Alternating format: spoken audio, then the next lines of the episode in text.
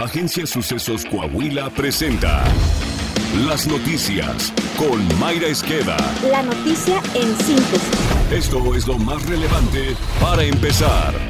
Buenos días, hoy es 4 de agosto, van 216 días del 2022 al que le restan 149 por transcurrir. Nacional. Este miércoles, alrededor de las 13.35 horas, ocurrió un accidente en una mina de carbón ubicada en el área conocida como Conchas, cerca de la población Agujita, municipio de Sabinas, Coahuila, en la que se encontraban trabajadores realizando labores dentro de la misma. El accidente ocurrió cuando trabajadores se toparon con una área contigua llena de agua, que al derrumbarse provocó una inundación dejando atrapado a un grupo de mineros. Luego del reporte de los hechos, personal de la Sedenis Protección Civil, así como autoridades estatales, municipales y federales, se dieron cita al lugar, coordinándose con las labores de rescate. El gobernador Miguel Riquelme instruyó al secretario de Gobierno, a la secretaria del Trabajo y al fiscal general del Estado trasladarse al lugar para apoyar al gobierno federal tanto en las tareas de auxilio como en los temas jurídicos que pudieran surgir. En entrevista para Milenio en Televisión, Miguel Riquelme remarcó que si bien la prioridad es el rescate de los mineros, también se deslindarán responsabilidades por este accidente. Estamos trabajando con las autoridades federales. Eh, lo primero es rescatar a los mineros, poder llevar a cabo la, y efectuar las labores de rescate. En coordinación con el gobierno de, con el gobierno federal, estaremos dando a conocer las, la, el resultado de las primeras investigaciones. Ahí está el fiscal colaborando con las autoridades federales para poder también deslindar eh, responsabilidades. Lo más importante considero es ahorita rescatar a los a, a los mineros. La transcripción de una grabación que por error entregó la Agencia Central de Inteligencia de Estados Unidos y al menos cuatro testigos de la llamada Operación Leyenda vinculan al exsecretario de Gobernación Manuel Barlet Díaz con el asesinato de Enrique Camarena, afirmó el exagente de la DEA Héctor Berreyes. En entrevista para Eristegui en vivo, Berreyes se dijo triste por la determinación de un juez mexicano que frenó la posibilidad de una extradición express del fundador del cártel de Guadalajara, Rafael Caro Quintero. Consideró que la tardanza en el envío del capo sinaloense a Estados Unidos es por miedo a que delate la complicidad de funcionarios mexicanos y estadounidenses con los narcos mexicanos y el homicidio del agente especial de la DEA, Enrique Camarena Salazar.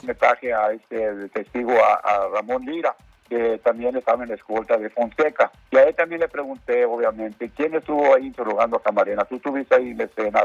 Sí, yo estuve ahí. A ver, dime quién estuvo interrogando a, a Camarena. Y él me dice, pues, a los narcos, el cochiloco, dice, este, el, el Félix Gallardo lo interrogó, Carlos Quintero y y le digo, ¿y quién más? Pues había políticos ahí también, dijo, ahí estaba Barlet Díaz. Le dije yo, Barlet Díaz, el secretario de Gobernación. Así es. Inclusive Barlet Díaz estuvo en muchas uh, reuniones donde se preplaneó el secuestro de Camarena.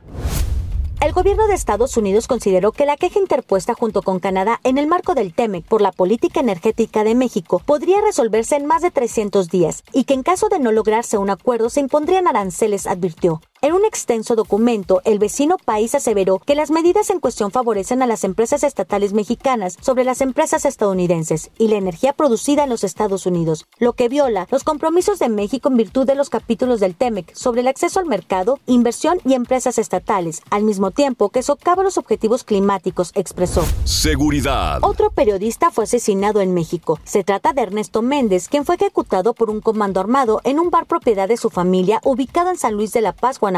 La organización Artículo 19 hizo un llamado a la Fiscalía General de la República para traer el caso y considerar su labor informativa como móvil del crimen. Señalaron que Ernesto ya había sido amenazado y de ello se le había informado a las autoridades. Además, solicitó medidas de protección para la familia del periodista asesinado a través del mecanismo de protección a defensores de derechos humanos y periodistas. Con este crimen, han sido 13 los profesionales de la comunicación asesinados durante el presente año.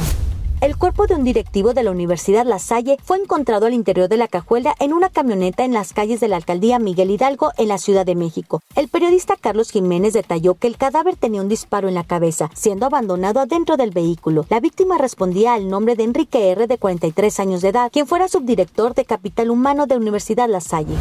Pese al rechazo de la oposición en la Comisión Permanente del Congreso de la Unión, Eduardo Villegas fue designado embajador de México en Rusia. Ello pese a no hablar el idioma de ese país. El nuevo diplomático indicó que se encuentra aprendiendo dicho idioma y que a pesar de ser una lengua complicada, espera estar listo para entablar conversaciones simples que le permitan ganar la buena voluntad de los funcionarios con los que tendrá relación, expuso. Saltillo. El gobernador Miguel Ángel Riquelme Solís y el secretario de Inclusión y Desarrollo Social del Estado, Manolo Jiménez Salinas, pusieron en marcha el programa Con Obras Sociales Mejorando Ando para la realización de más de mil acciones prioritarias en beneficio de más de 150 mil coahuilenses, con erogación estatal de 230 millones de pesos. Se trata de la segunda etapa del programa Mejora Coahuila, en el que se construirán obras de pavimentación, redes y pozos de agua, potabilizadoras, electrificaciones, drenajes, techos y cuartos, encaminadas a mejorar la calidad de vida de la población de todas las regiones. El mandatario estatal y el titular de la CID iniciaron el programa en la región sureste, donde se invertirán 29.631.928 pesos del monto total.